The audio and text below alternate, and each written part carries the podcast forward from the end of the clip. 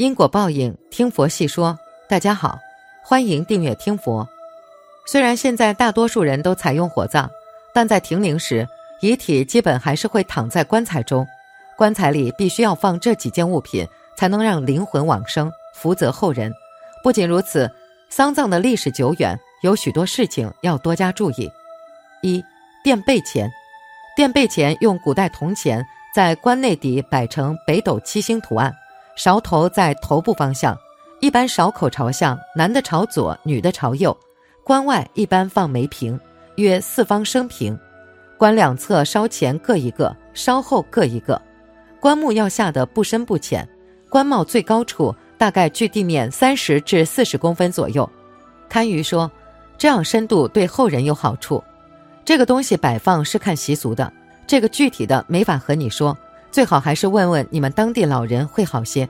不过你可以放一样这样的东西，就是吉祥物，这个摆放了可以增运纳福的，同时化解这样事情带来的煞气霉运。不过需要结合其八字运势定的才行。这建议到无相同路官网一对一定无相吉祥物即可。二、民间丧葬注意事项：第一，祭出殡时，抬棺者说“重”字，在出殡时，抬棺者应保持肃静。忌讳说到“重”这个字，若不小心脱口而出，可能会生出变故，如棺柩更重而更加抬不动，或是于行进间抬焊断裂，导致棺木掉落地上。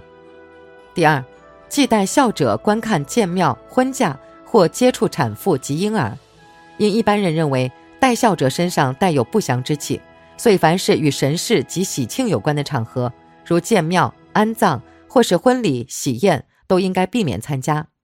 第三，忌参加丧礼的人与亡者生肖相冲克，在丧礼上通常会贴有一张告示牌，说明有哪些生肖是与死者的生肖相冲克，必须回避。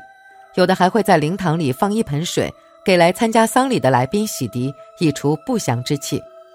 中国人向来就崇尚儒家思想和文化，而且千百年来一直都讲究孝道。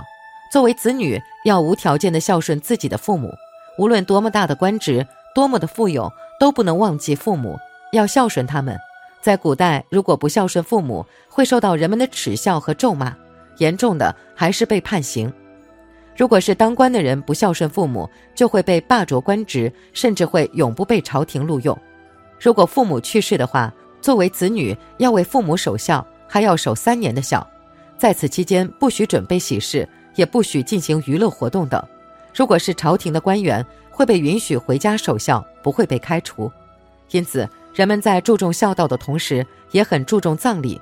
只要是家人去世，都会准备隆重的葬礼。当长辈去世之后，会有各种繁缛的礼仪和规矩。三、葬礼的礼仪和规矩。当老人去世之后，要为他们擦洗身体。在古代社会，一般都是由儿女或者儿媳妇为逝者擦洗身体。不过新社会之后，只要谁在身边，谁就给擦洗身体。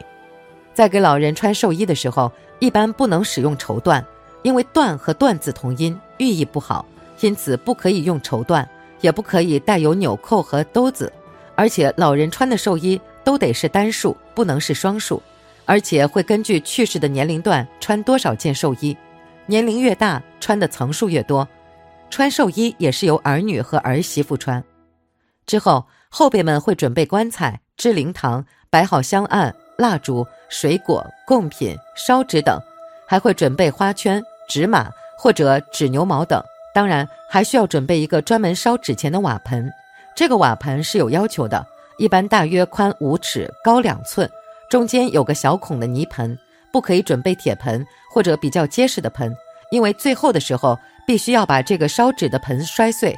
如果摔不碎，寓意不好。而泥盆旁边会有垫子之类的，因为会一直有人在烧纸钱，而烧完的纸钱不能倒掉，需要存起来，最后用。而且烧的越多，越代表这个家庭的子孙旺盛。而逝者在另一个世界会有很多钱。当追悼会结束之后，会起棺埋葬。这个时候，在起棺之时，这个家里的长孙就会捧起烧纸钱的盆子，使劲儿地摔在地上。在摔盆子的时候，必须得摔碎。而且越碎越好，而碎裂的泥盆大家会去抢夺，因为它会起到镇宅辟邪的作用。如果在摔盆的过程长孙没有摔碎，那么就需要被别人扶着，用脚去踩碎。总之，不可以摔第二次。因此，这个烧纸专用的盆不能太结实。另外，还有一条，摔盆子的人员必须是这个家里的长孙。如果长孙不在，那么次孙也可以摔；如果没有的话，可以侄子等人摔，不可以用女儿摔，也不可以女婿和外甥等人摔。因为他们都不属于这个姓氏家族的人，当摔完盆之后，会第二次喊起棺，这个时候抬棺人才会前往墓地去安葬。其实摔盆子是千百年传下来的传统习俗，就算现代社会也没有丢弃这个传统。而摔盆子也是对长辈的一种宣誓。摔盆子还叫阴阳盆，人们认为在没有摔盆之前，逝者是处在阴阳之间，还没有进入阴间。当摔盆之后，表示逝者正在告别人间，前往地下的阴宅，从此阴阳两隔，不再有任何牵绊。当盆子摔碎之后，盆碎灰飞，一切都落定尘埃，这个世界上再也不会有这个人的存在。当然，也有人认为这个泥盆摔碎之后，在阴间逝者是要带到奈何桥的，用于喝孟婆汤用的。当喝完孟婆汤之后，前生的一切都会忘记。重新转世投胎过新的人生。四，办完丧事以后禁忌：第一，忌直接回家。大家参加完葬礼后，第一时间不要回家，可以先去寺庙这类地方去取身上的晦气，然后再回家也不迟。不喜欢去寺庙，可以去大街上面逛一逛，或者购物，或者吃饭，不要直接回家，在外面做一些事情再回去。第二，忌拜访朋友。参加完葬礼后，不要接着拜访朋友，因为在葬礼上，大家可能会遇到以前很好的或者很久没有见过面的朋友。在参加完葬礼后就去朋友家拜访，可能会把身上带着的晦气直接带到朋友家去了，这样会影响到朋友家的风水和运势，所以要禁忌去朋友家。提起葬礼和阴间，人们是最忌讳、最讨厌的，只有家里人去世才会触及到葬礼，而每一个人最大的愿望。就是希望家人平安健康，永远不分离。然而，死亡是自然规律，无论多么富有、多么强悍的人，都无法躲过死亡这一劫难。因此，每个人都会遇到葬礼的一天。虽然很多人都有了心理准备，不过当家人去世的时候，还是难以接受。尤其是自己的父母，曾经他们给了我们生命，又含辛茹苦地把我们养大，帮助我们成家立业，对我们的恩情是永远还不完的。然而，当我们还没有回报的时候，有的家人就因为生病离开了我们，这个时候的子女是最伤心痛苦的。